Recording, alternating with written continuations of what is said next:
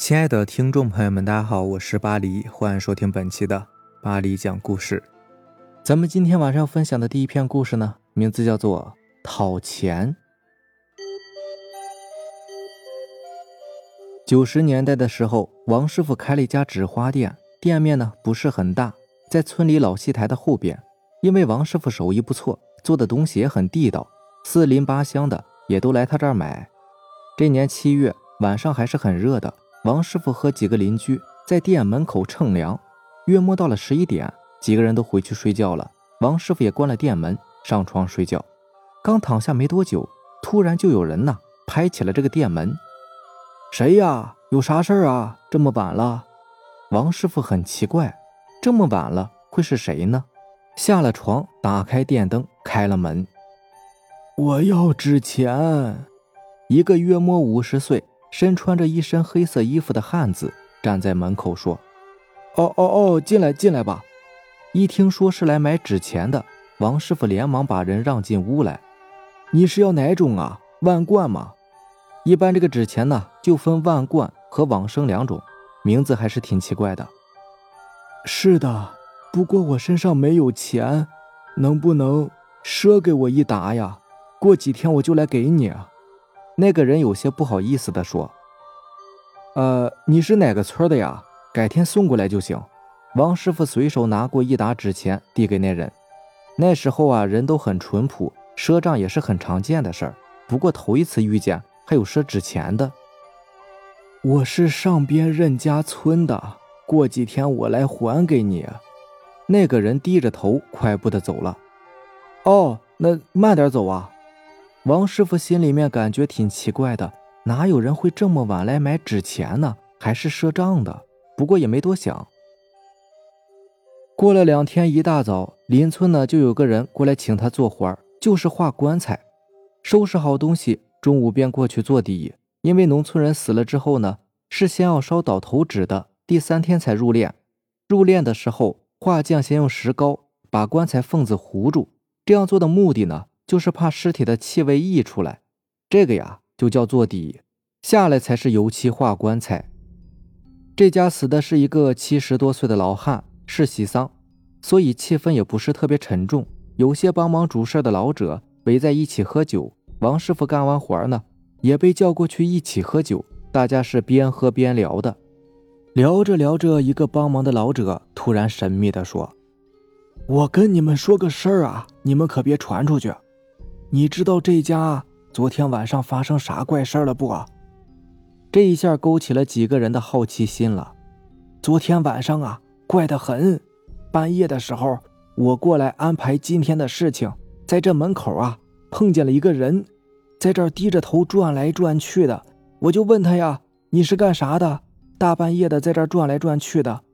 他说：“我是来烧纸的，但是有看门的，我进不去。”你能帮我把这纸烧了不？我就说，那有啥看门的呀？烧纸不都是明天来吗？你咋大半夜的来了？得是啥远亲戚呢？那赶紧进门嘛，给你弄些吃的。可是他死活不进来，说自己不敢进，非说是有个看门的，还让我帮忙把这些纸钱呐拿进去烧了。没办法，那我就拿进来烧了吧。等我烧了出来，他人已经不见了。你说这事儿怪不？几个人都说怪。王师傅一听这事儿啊，心里边一激灵。那个人是不是穿着黑衣服，有五十来岁的样子呀？咦，老王，你咋知道？你昨晚来过？那老者很不解。哎呀，这事儿确实挺怪的。前天晚上啊，那个人到我那儿去买纸钱了，还是赊的，说没钱，改天有了再给我。所以你一说呀。我就觉得可能是那个人，就是奇怪的很嘛。为啥半夜去买呀？是吧？还要半夜烧纸？王师傅感觉事情很不对，就提议说：“不行，咱去问问主家吧，看这得是啥亲戚呢？人家来了，总不能不招待人家嘛。”行，那我去问问。那老者烟锅腰带一插，就去找主家了。那老者呢，找到主家的老大，来，叔问你个话儿。你是有个亲戚昨天晚上来了吗？亲戚没有吧？昨晚就我娘还有我两个姑啊，还有就是自己屋里的人，再就是几个顶神了。顺便说下顶神，所谓这个顶神呢，就是村里面年长的一些老年妇女，一般呢也都是六十来岁，本来好好的，突然有一天病了，怎么也看不好，非说自己是什么神仙下凡，必须替人看病医治怪处。要是不答应当顶神呢，病就好不了，就这样成了顶神了。一般谁家老人下世了，这些人呢也都会过来帮忙，一般就是安神位呀、烧纸啥的，还真少不了。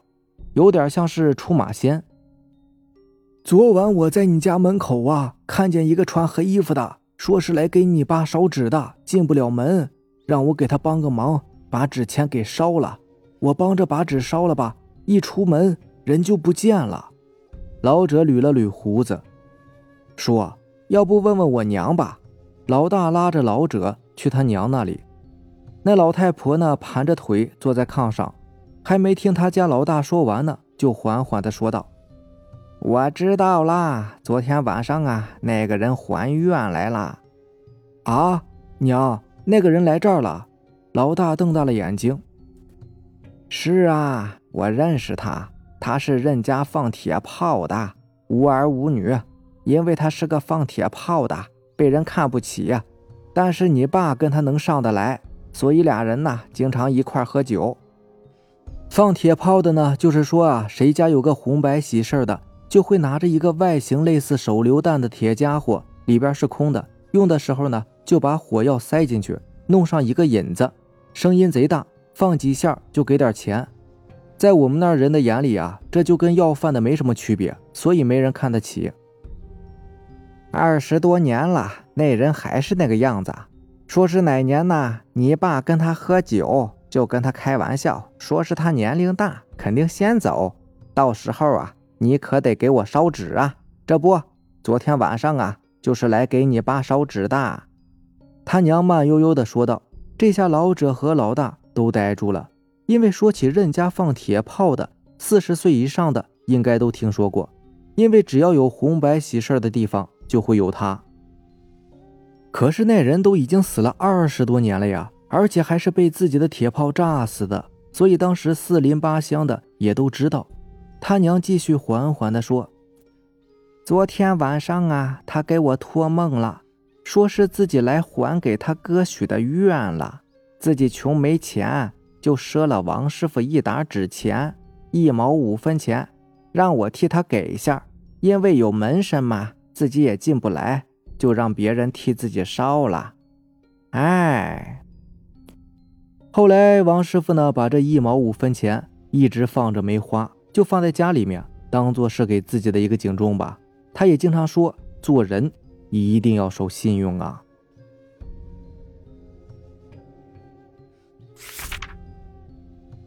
下面这个故事呢，名字叫做白衣。前面说到顶神，这个故事啊，就跟顶神有关。渭河边上呢，有一伙贩卖花生的生意人。在渭河边上收购花生，然后拉到外地去卖。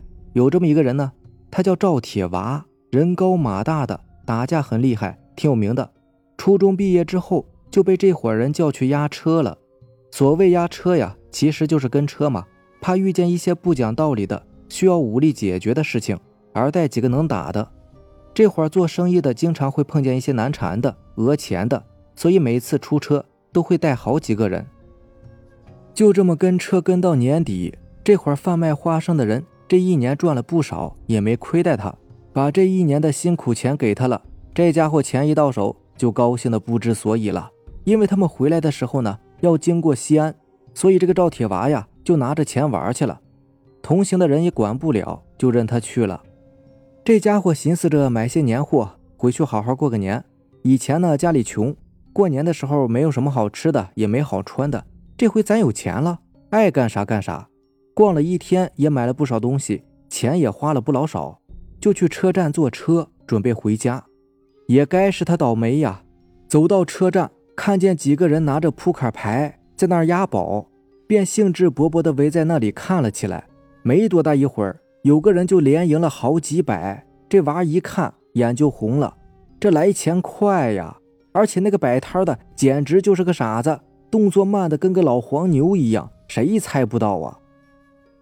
娃一激动就玩了起来，开始赢了几把，更上瘾了，也忘记了他老板跟他说过的话了。当他准备再压的时候，一个人碰了碰他：“兄弟，还想赢不？敢不敢玩大的？有啥不敢的？”